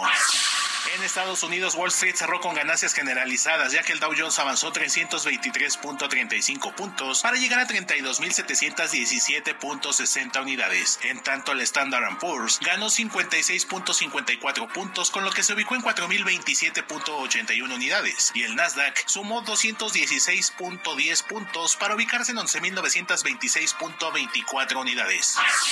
En el mercado cambiario el peso mexicano se apreció 0.71% frente al dólar estadounidense, que cerró en 17 pesos con 21 centavos a la compra y en 18 pesos con 9 centavos a la venta en ventanilla. El euro cerró en 18 pesos con 88 centavos a la compra y 19 pesos con 62 centavos a la venta. El Bitcoin tuvo un alza en su valor del 3.37% para ubicarse en 28.396.90 dólares por unidad, equivalente a 513.778 pesos mexicanos con 30 centavos. El Banco Mundial advirtió que el crecimiento crecimiento potencial promedio de la economía mundial se desplomará a un promedio del 2.2% anual hasta el año 2030, el nivel más bajo de los últimos tres decenios. A menos dijo que las autoridades adopten iniciativas ambiciosas para impulsar la oferta de mano de obra, la productividad y la inversión. Petróleos Mexicanos informó que en febrero los ingresos por ventas al extranjero ascendieron a 1.783 millones de dólares, lo que representó una caída del 21.6% con respecto al mismo mes de 2022, para ubicarse en su nivel más bajo desde abril de 2021. Informó para las noticias de la tarde Héctor Vieira. Muchas gracias Héctor Vieira por la información aquí en el Heraldo Radio con toda la información de economía y finanzas. Ya son en este momento ya las 7 con 14, las 19 horas con 14 minutos, hora del centro de la República Mexicana. Ya le informaba, ya le informaba hace unos instantes que el eh, diputado Cházaro puso en la mesa la posibilidad de reponer todo el proceso para la elección de los nuevos consejeros electorales del Instituto Nacional Electoral. Hay que recordar que de esos consejeros, una mujer tendrá que convertirse en la consejera presidente del Instituto Nacional Electoral. Pero ¿cuáles son los riesgos que tenemos como país, que tiene el instituto? Ya olvídese del plan B, ya olvídese el plan B. El plan B está detenido. Las condiciones electorales para el 2024 son las que conocemos hasta el día de hoy y eso me parece que ha sido un grandioso avance en todos los sentidos. Pero ¿cuál es el peligro de que llegue como presidente del INE un hombre o una mujer, bueno, en este caso una mujer, necesariamente va a ser una mujer, prácticamente ligada al presidente, prácticamente ligada al Movimiento de Regeneración Nacional? En la línea telefónica el doctor Armando Vargas, doctor en Ciencias Políticas, profesor de la Universidad Nacional Autónoma de México, consultor de riesgo político en Integralia. Doctor Vargas, que me da mucho gusto saludarlo. ¿Cómo está? Muy buenas tardes. Buenas noches, Jesús. Muchas gracias por la oportunidad de compartir contigo y todo tu auditorio. Muy buenas noches, tiene usted razón. Ya cayó el manto de la noche y cae un aguacero, por cierto, tremendo. A ver, desde su punto de vista, ¿qué es lo que usted visualiza sobre este proceso de renovación de los consejeros del INE, sobre todo cuando algunos, algunas en este caso, han sido señaladas de tener una cercanía pues eh, que los pone en duda, ¿no? Al presidente de la República y al partido político oficial. ¿Qué opina usted, doctor? Claro, Jesús. Creo que hay varios comentarios que hacer sobre el proceso de selección de consejerías del INE. Eh, por ahora me concentraré, creo que es conveniente, en la imparcialidad del proceso y los escenarios posibles considerando ya las quintetas de finalistas. primero, con respecto al proceso de selección, desde que inició el registro de perfiles hasta que se publicó el nombre de los 92 aspirantes que aprobaron la evaluación de idoneidad, podríamos decir que en términos generales todo marchó bien, aunque siempre estuvieron presentes perfiles con vínculos aparentes con miembros del oficialismo, ciertamente la inmensa mayoría de los aspirantes contaba con credenciales para desempeñar el cargo de manera profesional. En Integralia realizamos un análisis interno para explicar, por ejemplo, las diferencias en las calificaciones obtenidas y notamos que los vínculos políticos en realidad no eran determinantes para ir avanzando en las etapas. En pocas palabras, era altamente probable que los 20 finalistas cumplieran con las características necesarias para desempeñar, digamos, el cargo de manera objetiva. Sin embargo, cuando llegamos a los 20 finalistas, las alarmas se dispararon entre la opinión pública y actores de oposición y en general entre los varios sectores de la ciudadanía, pues la mayoría de los aspirantes restantes sí cuenta con vínculos políticos y no necesariamente con experiencia en materia electoral. Entonces, estamos ante un riesgo inminente de captura del INE. Mm, yo considero que no podemos afirmarlo tajantemente por una razón sencilla. Si la, Si la selección se determina a través de un sorteo, existen altas probabilidades de que las y los consejeros seleccionados cuenten con un perfil profesional en realidad bueno. En concreto, 40% de probabilidad para la consejera presidenta, 60% para una consejera, 80% para un consejero y 40% para el último consejero hombre. ¿No? Entonces, la existencia de buenos perfiles sin duda limita los riesgos de captura aumenta la posibilidad de que los consejeros se conduzcan con profesionalismo, incluso a pesar de sus vínculos políticos eh, aparentes. Sin duda lo que ocurre, si me lo permite Jesús, es que eh, actualmente estamos viendo un proceso regresivo con la democracia electoral en México, pero pensamos que todavía no estamos ante un escenario catastrófico o apocalíptico.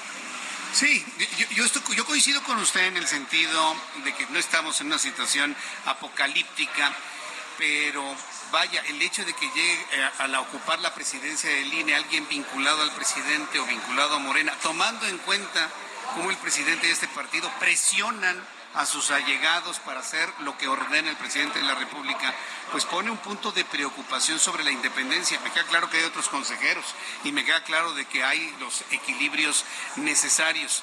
Eh, reconociendo que no existen hombres y mujeres químicamente puros en cuanto a la ideología política, ¿cuáles podrían ser los elementos que obliguen a alguien, independientemente de sus filias y de sus fobias, a conducirse de una manera eh, totalmente eh, equilibrada, vamos a llamarlo así, eh, en su actividad como consejero o consejera presidente del INE. De acuerdo, Jesús. Yo comparto contigo la idea de que existe un riesgo latente siempre que exista un vínculo político con el oficialismo de este o de cualquier partido. Sin duda es un riesgo latente y más allá de estas ideologías políticas y estas afinidades que bien eh, señala Jesús, eh, nosotros consideramos que hay otros elementos, además de la propia dinámica eh, eh, organizacional del Instituto Nacional Electoral, que funciona como un cuerpo colegiado.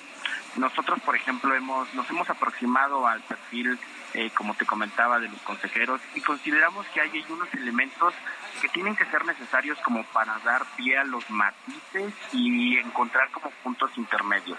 Sin lugar a dudas, dos de estos son la experiencia en materia electoral y también la experiencia en cargos o en puestos directivos o gerenciales. Pensamos que un perfil que cuenta con estos elementos puede tener, más allá de ese vínculo político, la disposición y la capacidad de conducirse con profesionalismo en el cargo.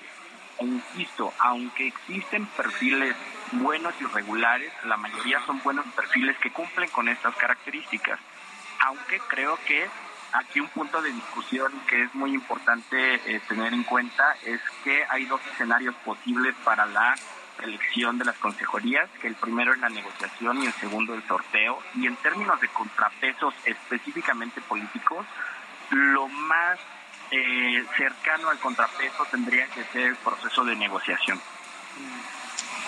Pues vamos a dejar que este proceso vaya fluyendo, vamos a ver finalmente cómo se decide yo veo a los integrantes de Morena muy, muy convencidos de la insaculación.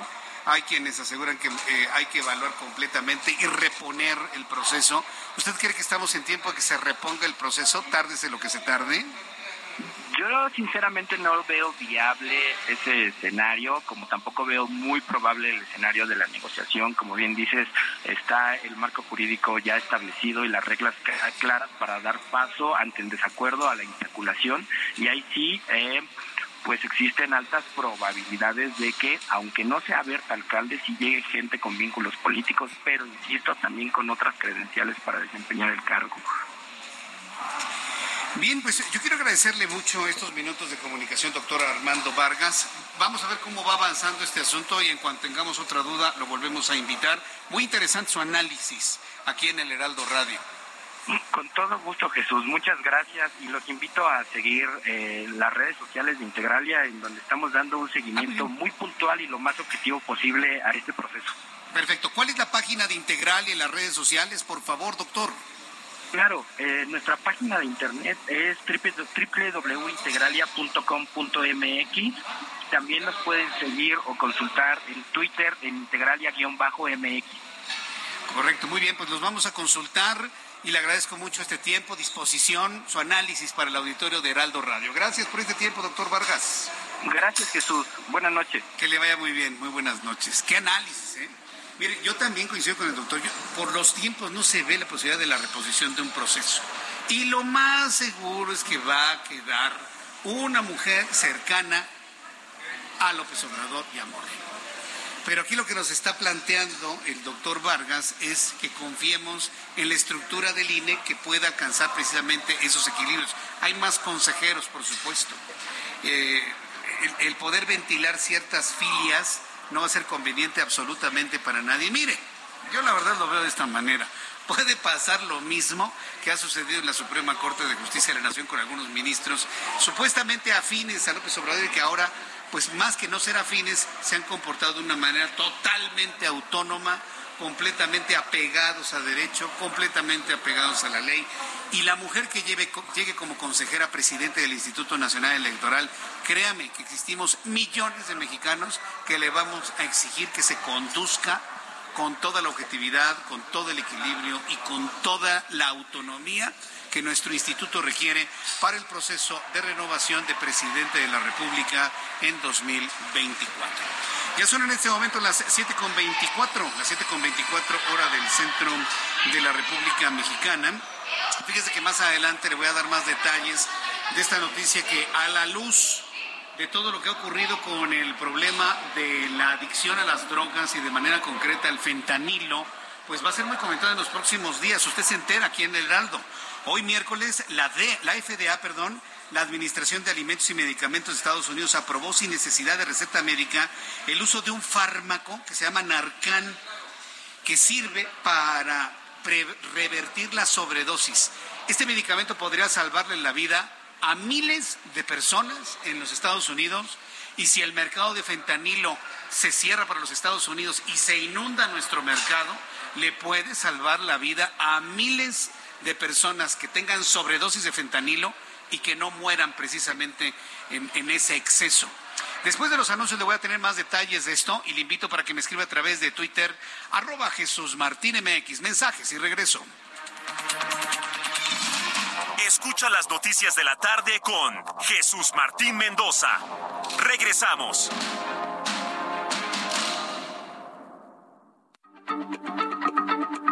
Heraldo Radio, la H se lee, se comparte, se ve y ahora también se escucha.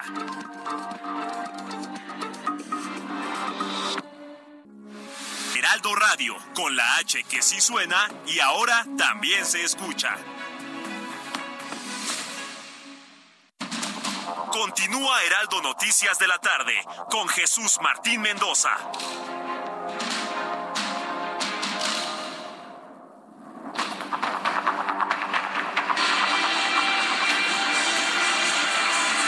Son en este momento, no bueno, son las 7 de la noche con 30 minutos y aquí en el decimoquinto Congreso de los Jóvenes ha iniciado ya una verdadera fiesta en la clausura de los eventos de los estudiantes de la Universidad Panamericana. Hoy aquí en la sede del Hotel Camino Real ha empezado la fiesta. Todos los jóvenes de la UP, de la Prepa UP, han iniciado ya un baile después de la clausura de estos trabajos que encabezó Santiago Tabuada, el alcalde de Benito Juárez. Así que bueno, pues esto es lo que sucede en este momento, por eso en el fondo escucha usted la música. Ya todos los jóvenes se han reunido con sus compañeros del Cedros, del Teocandi, de la UP, Prepa UP, de la UP, ya todos a bailar y a celebrar pues este Congreso de los Jóvenes y celebrar la vida, como algunos le dicen. ¿Sabe quién está haciendo en este momento el DJ? El DJ es Platanito, nuestro compañero acá del Heraldo Radio. El DJ es Platanito, está poniéndolo de música precisamente para que los chavos, eh, los chavos empiecen a bailar, a convivir, para dar cierre a este importante evento. Vamos a ir pues eh, en este momento ya cuando son las 7.31, espero que no escuche usted mucho ruido en este momento, pero bueno, estamos completamente en vivo en este congreso. Vamos con toda la información que nos tiene Ángel Arellano. Adelante Ángel. Gracias Jesús Martín, continuamos aquí en el Heraldo Radio. Este miércoles la Administración de Alimentos y Medicamentos, la FDA de los Estados Unidos, aprobó sin necesidad de receta médica el uso del fármaco Narcan naloxona, que así se, se, le conoce, del Emerging Biosolutions, el medicamento que se usa de emergencia para revertir la sobredosis de opioides, entre ellos el fentanilo, pues ha sido aprobado. Es lo que le podemos informar en esta hora de la tarde. Y con más información internacional, quiero presentarle un resumen con mi compañera Alina Leal Hernández. Adelante. La Oficina de Aduanas y Protección Fronteriza estadounidense anunció que el gobierno de Estados Unidos dará un permiso humanitario a los migrantes que resultaron heridos durante el incendio en la estación del Instituto Nacional de Migración de Ciudad Juárez que acabó con la vida de 38 personas. Senadores republicanos introdujeron hoy formalmente a la Cámara Alta de Estados Unidos una iniciativa de ley que vincula a los cárteles mexicanos de las drogas con Al Qaeda, el Estado Islámico, Hezbollah y Hamas, por lo que piden al Departamento de Estado su designación oficial como organizaciones terroristas extranjeras. ONG Human Rights Watch denunció este miércoles un proyecto de ley que debate el Estado republicano de Texas que facultaría a la unidad de agentes fronterizos la posibilidad de arrestar y devolver a los migrantes que cruzan la frontera hacia Estados Unidos. La presidenta de Perú, Dina Boluarte, sostuvo este miércoles que aquellas personas que dieron un golpe de Estado son las que están tratando de debilitar su gestión desde que accedió al gobierno tras la destitución de Pedro Castillo. En una reunión realizada en la Casa Blanca, el presidente de Argentina, Alberto Fernández, pidió a su homólogo estadounidense Joe Biden que ante lo peor apoye a Buenos Aires en las negociaciones que está llevando a cabo con el Fondo Monetario Internacional. El gobierno de la India anunció este miércoles el nacimiento de cuatro crías de guepardo en el Parque Nacional de Kuno, los primeros alumbramientos que se producen desde la extinción de esta especie del país hace más de siete décadas. Esto en el marco de un proyecto que pretende la reintroducción de la especie. Gracias a mi compañera por este resumen internacional. Son ya las 7 de la noche con 34 minutos. Continuamos en el Heraldo Radio. Les recuerdo que estamos en las noticias de la tarde con Jesús Martín Mendoza. Él está allá en el foro de la Universidad Panamericana y pues ha comenzado la fiesta, por eso nos enlazamos ahora en lo que busca una posición en donde pueda seguir la transmisión de este control remoto que tenemos en eh, conjunto con la, la cabina alterna que instaló el Heraldo Radio. Quiero decirle que hay lluvia en la zona poniente de la Ciudad de México, se reporta el retraso de algunos vuelos en el Aeropuerto Internacional de la Ciudad de México. Y sabe que también hay un concierto de Billie Eilish, esta cantante que se va a presentar en el Foro Sol este 29 de marzo, comienza a las ocho y media de la noche, así que bastante tránsito por allá, pero se está cayendo el cielo allá en la zona del aeropuerto, en proximidades del Foro Sol. Así que si usted va para allá, tómelo con calma, si se va a ir en metro, si va a tomar eh, pues su vehículo, ya sería pues ya ciertamente tarde para que pretenda encontrar un lugar en el, estacionamiento ahí del Foro Sol, pero si usted no va a ningún evento ahí en, el, en, las proximidades, ni va a tomar un vuelo en el aeropuerto, mejor busque alternativas porque está complicada en esta tarde de martes, este martes 29 mm, eh, de marzo allá en la zona del aeropuerto de la Ciudad de México. Vamos a intentar contactar a nuestros reporteros viales para que nos den un panorama de esta zona y de otras porque ya está lloviendo en el Valle de México. Así que estaremos estableciendo contacto ya sea con Mario Miranda o con Javier Ruiz para que nos presenten un panorama de lo que está ocurriendo en esta zona de la Ciudad de México. Y pues en esta tarde, si usted nos acaba de sintonizar, si va saliendo de su trabajo, Hemos estado dándole cuenta de lo que ocurrió con la conferencia de prensa que dijo la que dio la secretaria de Seguridad eh, Rosa Isela Rodríguez. También estuvo la Fiscalía General de la República. Básicamente se ha dicho que son ya pues ocho los que estarían señalados como presuntos responsables de este incendio que dejó 39 migrantes muertos allá en Ciudad Juárez, Chihuahua. Y lo que llama la atención pues es que son funcionarios digamos, los más, los más cercanos, los más próximos, eh, a, pues digamos, los que estaban en la primera línea, los que no abrieron la puerta para eh, poder eh, dejar que salieran estos migrantes. Así que es lo que le hemos estado dando información de primera mano y pues lo más importante. Pero ya tenemos comunicación con mi compañero Jesús Martín Mendoza, a quien enlazamos de nuevo para que continúe con el programa de noticias de esta tarde. Adelante Jesús, te escuchamos. Muchas gracias, Ángel. No, bueno, pues eh, comentarles que en este momento el ambiente está tremendo acá en, eh, en el Congreso de los Jóvenes y vaya forma de terminar con el Congreso de los Jóvenes, precisamente. Ah, gracias, Jimena. No estoy saludando a Jimena Sobrado. Ya ha cambiado completamente el ambiente en este momento. Me voy a acercar un poco más al micrófono para que me puedan escuchar completamente con toda claridad. Y bueno, pues intentaremos, Ángel, tú y yo, si me ayudas allá en la cabina, para seguir hablando sobre las noticias del día de hoy. Les había comentado sobre este medicamento que se llama Narcan, naloxona. Finalmente, la Administración de Alimentos y Medicamentos, la FDA de los Estados Unidos, ha aprobado sin necesidad de receta la adquisición de este medicamento para que en el momento de un exceso en el consumo de fentanilo, por ejemplo, o de otro tipo de opioides, pues la persona, en este caso los jóvenes, pues no pierdan la vida. Ese es el objetivo que ha visto la, eh, la FDA al liberar este medicamento prácticamente de venta libre.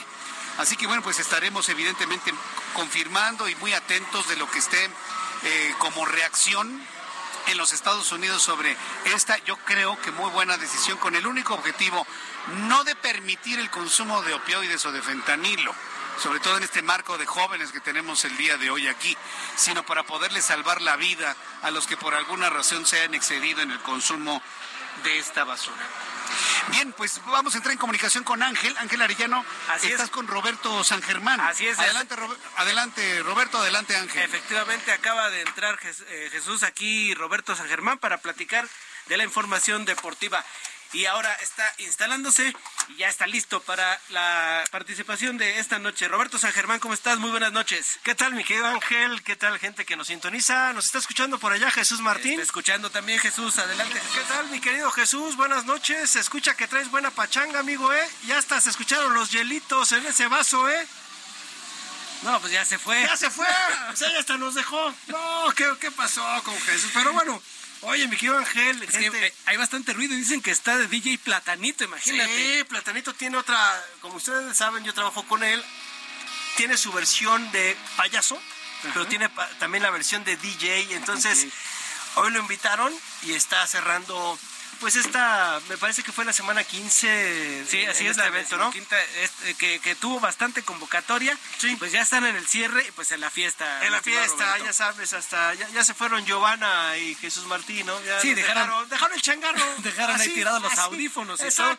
Y se fueron. ¿Qué nos tienes en esta noche, mi estimado Roberto? Fíjate que Jesús Martín me estaba preguntando la cuestión de Hugo Sánchez porque ya salió el pentapichichi pues simplemente a comentar que si le dejan tres procesos no pide nada, que serían como 12 años. ¿Qué hace a México campeón del mundo, amigo? Este, bueno, sabemos que don Hugo Sánchez, que ha sido el mejor futbolista que ha dado este país, le guste o no le guste a la gente, Hugo Sánchez pues simplemente de repente como que se nos resbala un poquito pensando que nada más es un hombre el que va a cambiar el fútbol mexicano. Creo que no, Ángel, me gustaría saber tu opinión, pero creo que no nada más es un hombre. Creo que tiene que hacer, se tiene que hacer varios cambios en el fútbol desde lo que es el torneo, un torneo largo para mí, con un campeón nada más, sin liguilla, el que haga más puntos, debutar jóvenes, creer en las fuerzas básicas o desarrollar fuerzas básicas porque no tenemos y también mucha gente pantalón largo a hacer cambios. El, el, camino está trazado desde hace mucho tiempo, Roberto. Estamos eh, hablando de lo mismo que te gusta desde los ochentas, los noventas. No, amigo, creo que creo que desde 78, ¿no? No sé. Pues fíjate que es, pues es lo que me ha tocado vivir, vivir desde los noventas para acá. Siempre con eh, qué pasó con Estados Unidos 94, que sí, justamente Hugo Sánchez, ¿no? Hasta el chiste ese de que te quedas con los cambios. Exacto, con Barón. Pero la verdad es que siempre termina el mundial y siempre la misma historia que si hay que renovar el torneo, que comienza la liga y ni quién se acuerde, Roberto. No, la verdad es que no, no nos acordamos y luego estamos llenos de extranjeros, no está mal. O sea, si vienen, les pagan, bien, ¿no? O sea, si esos son los reglamentos y puedes jugar con ellos, adelante. Pero creo que la cuestión aquí con Hugo Sánchez es que de repente pues sí se nos vuela y pues así nos quedamos todos como, ¿qué? ¿Tres? Es que, siempre Hugo Sánchez se anda ofreciendo. Si, si quieren, yo. este Sí, yo salvo el barco. Yo, yo, macho, yo puedo. Y la verdad es que nadie le, le dice que. Como que ya no le dan coba, como que dicen, órale, ya es así. Es como la tía borracha, ¿no? Es así como el tío borracho en la fiesta, ¿no? Que quiere así como neciar y todo esto, ¿no? Pero. Pero no, la verdad es que no lo quieren. Se ve que ni siquiera sus compañeros en ESPN lo, lo apoyan. Este, fíjate que él tuvo su oportunidad y él pecó por llevar a una selección olímpica cuando él la tuvo que haber dejado y no le hubiera costado la chamba. Creo que Hugo Sánchez ahí se equivocó. Y él, pues hay que decirlo, es un hombre que cuando se mete una idea, la desarrolla, ¿eh? Y la lleva a cabo. Porque hay que recordar que él se fue a España cuando juega en los Pumas y fue, y triunfó, ¿eh? Después de haber sido marginado, humillado, o sea, era el indio, regrésate a tu país, indio paterrajada, o sea, y terminó siendo uno de los ídolos del Real Madrid. Sí, las nuevas generaciones quizá no están muy empapados, pero en su tiempo Hugo Sánchez era el que Hugo Sánchez. ocupaba las, las titulares de los... Sí, amigo, amigo. Sí, y además Hugo Sánchez estaba, se codeaba con la crema innata de los jugadores. O sea, vamos a hablar que Hugo Sánchez estaba, no, quiero sonar eh, eh, petulante, eh, odioso, pero Hugo Sánchez en su época estaba catalogado con Marco Van Basten, uno de los mejores delanteros del mundo, amigo. O sea, del mundo. Estamos hablando que estaba en una elite, estaba como si estuvieras hablando de Messi, Cristiano.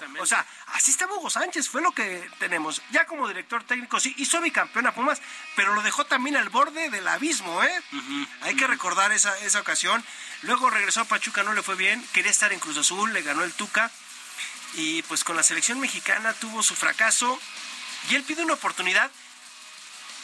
No sé si la merezca, creo que otros les han dado más oportunidades y creo que Hugo sí merecería otra oportunidad porque ha sido el, máximo referente que tiene el fútbol mexicano y no lo digo yo y no lo dice, lo dice Rafa Márquez, lo dicen jugadores que estuvieron en Europa. Hugo Sánchez es Hugo Sánchez, Sí, pero aún así, si llega Hugo Sánchez, si no va a cambiar. Está exactamente el Vasco Aguirre, a quien me traigas no va a cambiar porque la estructura ya está está hecha para el negocio exactamente no para lo no para lo deportivo es para el negocio para el negocio pero sin resultados a cambio o sea eh, no no, bueno, eh, para el negocio económico, porque los resultados económicos los ahí están. Los resultados deportivos. Los resultados deportivos es los que menos importan. Los resultados económicos están porque las arcas están llenas, amigo. Sí, son decisiones que se debieron haber tomado hace 20 o 30 años, como, como el ejemplo, como el ejemplo de, de Japón, ¿no? Después de la Guerra Mundial, que dijeron, ¿saben qué? Nosotros vamos a invertir en educación, en tecnología, y como decían aquí mi compañero Ulises, ¿no sería bueno también que ganaran? O sea, aparte de que ganaran dinero, que ganaran los partidos, que tuvieran una liga competitiva. Decías lo de los extranjeros. España, Inglaterra, Italia están llenos de extranjeros, pero son ligas muy competitivas y que tienen buenos resultados. Pero su, segunda división tiene desarrollo. A ver, aquí la liga de expansión no sube y baja, compadre. O sea, ¿Para qué quieres jugar en esa liga de chocolate? El, el Atlante va a ser el supercampeón y sí, sí, sí, sí, ¿Y de qué sirvió? O sea, no te sirve de nada. O sea, ganaste, qué bueno, un premio económico. No, a ver, el chavo que está triunfando en la liga de abajo, pues quiere subir para triunfar en la de arriba y irse a jugar a un equipo grande, digamos. No, que también es otra historia. Atlante es uno de los equipos de más envergadura, de más abolengo en el fútbol mexicano. La gente lo pasa, no conoce la historia, pero Atlante fue de los primeros que tuvo clásico en el fútbol mexicano contra Necaxa. Es un equipo de muchos años, mucha prosapia, pero pues es lo que dices, también es esta parte en donde de repente vemos fútboles en donde el nivel de, de competencia es mucho mejor.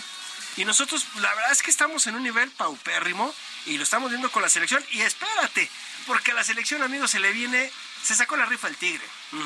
Porque la Nation League, una, una torneito que no te sirve para mucho ni para nada, pues le toca ir a jugar el 15 de junio a Las Vegas contra los Estados Unidos para ver quién llega a la final.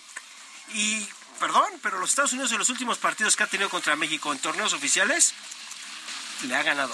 Oye, y aparte, eh, le siguen echando la culpa a los medios, ¿no? Que dicen que porque, que porque no... Que porque no casa la afición con las... Con, o sea, con esos resultados, con... Acaban de, de irse, de, acaba de irse un técnico extranjeros, si tú quieres, y traen a otro, o sea, ni siquiera ese, ese extra, ese plus que diga, bueno, es un técnico mexicano y si quieres tú como algo nacionalista, ¿no? Pero tal parece que, y los resultados lo dicen, pues no hay cambio. lo mismo, ¿no? pero espérame, o sea, como dices, o sea, si traes un buen técnico de cualquier parte del mundo, bienvenido, sí va a dar resultados. Pero si estás dándote cuenta que no funciona, pues sí, también lo del Chucky está mal. Es que los medios, a ver, señor, tú vives de un gol desde Alemania. Se acabó de ser el referente. Diego Lainez, ¿qué pasó con él? Se apagó en Europa. ¿No? Nuestros demás jugadores que estaban en Europa regresaron. No brillaron. Eso también hay que verlo, ¿no? Y aquí, pues sí, se nos olvida también y de repente es. Hay una campaña en contra de Guillermo Ochoa. Yo no estoy. cubriendo a Guillermo Ochoa. A mí Guillermo Ochoa, como alguien dijo, a mí no me presta ni su palco. Yo no voy a la Azteca porque el señor me diga, yo nada, ¿no?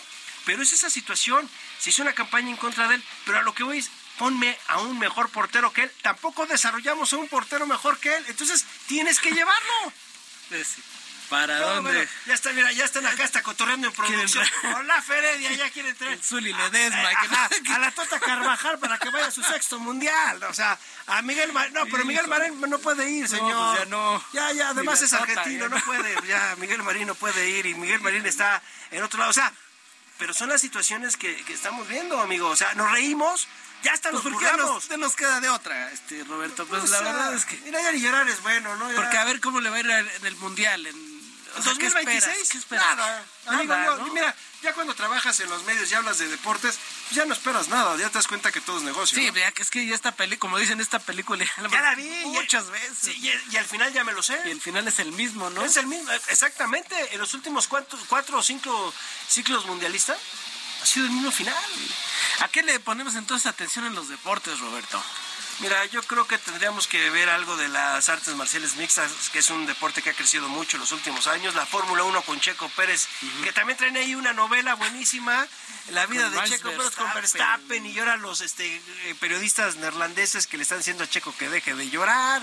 Este, el béisbol mexicano, amigo, acaba de terminar el, Clásico Mundial de Béisbol. La selección mexicana que hicieron, ¿eh? queda en tercer lugar, ya en el ranking mundial también seguir, creo que también es parte del aficionado, de parte de los medios, abrirnos de nueva cuenta a otros deportes, ¿no? Así es, efectivamente, tener pues la visión en donde sí hay resultados. Ah, Roberto, pues ni modo, ni modo. Ya ese es, bueno, ya, ya, hay que seguirle como Jesús Martín, que nos dejó aquí y ya se fue. No, sí. ya, se fue por las frías. Ya se fue por la segunda ronda.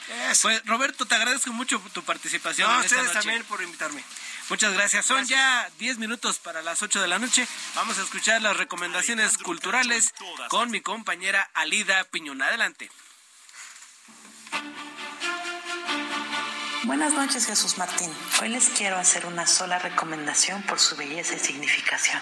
Se trata de la obra de teatro Aprender y Olvidar, de Amaranta Leiva, coproducida por la compañía Marionetas de la Esquina y Pilles Theater, dos compañías especializadas en el teatro para jóvenes audiencias. Se trata de una coproducción México-Canadá, donde títeres y actores cuentan una historia de amor entre un abuelo que va perdiendo la memoria, las palabras y la vida, y su nieta, la pequeña Eva, que está aprendiendo del mundo. En palabras del autor, el texto nació de la observación de la relación entre mi padre, Lucio Espíndola, fundador de la compañía, y mi hija. Él se iba olvidando del mundo. Mi hija, en cambio, se lo quería comer como una galleta. El primer texto que escribí era tradicional, donde se hablaba de esta relación y la enfermedad de la demencia. Sin embargo, no hacía justicia a la forma en que vive la gente con este padecimiento. Y como quienes la rodeamos, queremos que se acuerden, que no olviden, para que, optimista o egoístamente, se curen. En la búsqueda de esa ubicación en el presente constante fue que decidí imitar a Lucio a actuar en la obra. Así el texto cambió para que él transitara y jugara con los personajes sin necesidad de memorizar. De esta manera, Lucio pudo regresar a actuar después de muchos años de no hacerlo, sin tener que memorizar un texto ni ensayar. Así, cada vez que Lucio actuaba en la obra, o hacía, más bien lo hacía como si fuera la primera vez. En esa condición fue que pudieron hacer un honor a quienes padecen este padecimiento. Lucio Espíndola, valga decir, falleció en diciembre de 2022. En esta versión han invitado a los actores de número de la Compañía Nacional de Teatro para que cada uno de ellos juegue con los títeres, sin conocer de qué va la historia, sin ensayos, sin memorizar, solo a partir de indicaciones que recibirán un momento antes de la obra. Este esquema intenta repetir en escena la situación de las personas con Alzheimer o demencia, que solo viven en el presente. Este esquema ya se probó en Vancouver con la producción canadiense y se invitó a actrices y actores de trayectoria con gran éxito. En mayo, Marionetas de la Esquina viajará a Canadá para realizar una temporada con actores canadienses en el rol del abuelo y antes quiere realizar una temporada con este mismo esquema en la Ciudad de México. Así que contará con los actores de gran talla nacional como Ana Ofelia Murguía, Angelina Peláez, Gastón Melo, Julieta Gorrola, Luisa Huertas, Marina Verduzco y Oscar Narváez. Y protagonizarán esta historia tal y como su protagonista original lo hiciera, sin conocer nada de la historia. De modo que se rinde no solo nuevamente un homenaje a quienes padecen estas enfermedades, sino también para el propio Lucio Espíndola, quien fue una de las figuras más importantes del Teatro Nacional, particularmente del teatro para niños. El montaje está dirigido por Amaranta Leiva, Jonathan Daí y Ken Selori. Se presentará los sábados y domingos de abril 1, 2, 8, 9, 15, 16, 22 y 23, además de los martes y miércoles 4, 5, 11 y 12 en plenas vacaciones de Semana Santa y de Pascua. Si quieren saber más sobre esta historia y acerca de cómo conseguir entradas, visiten por favor la página latitería.mx. Ojalá la disfruten. Hasta la próxima.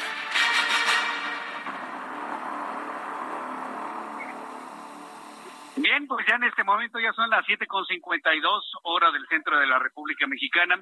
Espero que con esta transmisión escuchemos un poquito mejor. Gracias a todos nuestros compañeros y amigos que en la República Mexicana me han enviado sus comentarios sobre estas dos transmisiones especiales que hemos realizado desde el Camino Real Polanco, que se ha convertido en la sede de esta decimoquinta eh, reunión y congreso de los jóvenes de la Universidad Panamericana, la preparatoria UP. Está cerrando este evento con la presencia de Santiago Taboada, el alcalde de Benito Juárez, eh, y en este momento pues todos los jóvenes disfrutan un momento de disco, un momento de antro entre todos sus compañeros y amigos por unos cuantos minutos más. Quiero recordarles que en la Ciudad de México hay un aguacero tremendo, está muy inundada la ciudad, por favor maneje con mucha precaución, las trasladas son de más de una hora y daremos paso a nuestra siguiente programación, programación aquí en el Heraldo Radio. El día de mañana, nuestro programa completamente normal en el estudio del Heraldo y también nuestro programa de televisión, como todas las tardes, en punto de las dos, en el canal 8.1 de televisión abierta, 171 de Sky HD. A nombre de todo este gran equipo de profesionales de la información, se despide de ustedes Jesús Martín Mendoza, deseándole que tenga una buena noche, que llegue con bien a casa. Muchas gracias y hasta el día de mañana. Gracias, muy buenas noches.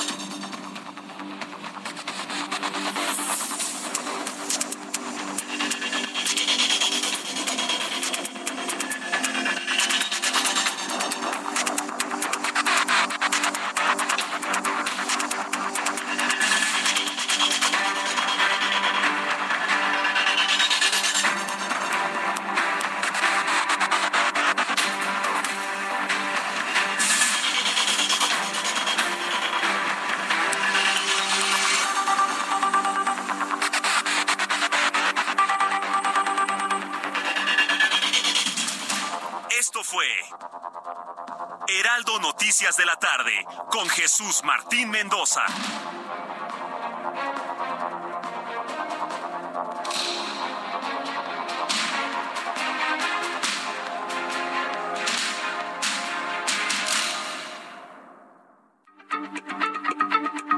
Heraldo Radio, la H se lee, se comparte, se ve y ahora también se escucha.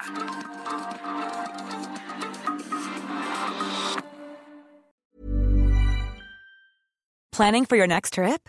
Elevate your travel style with Quince. Quince has all the jet setting essentials you'll want for your next getaway, like European linen, premium luggage options, buttery soft Italian leather bags, and so much more. And is all priced at 50 to 80% less than similar brands. Plus, Quince only works with factories that use safe and ethical manufacturing practices. Pack your bags with high-quality essentials you'll be wearing for vacations to come with Quince. Go to quince.com slash pack for free shipping and 365-day returns.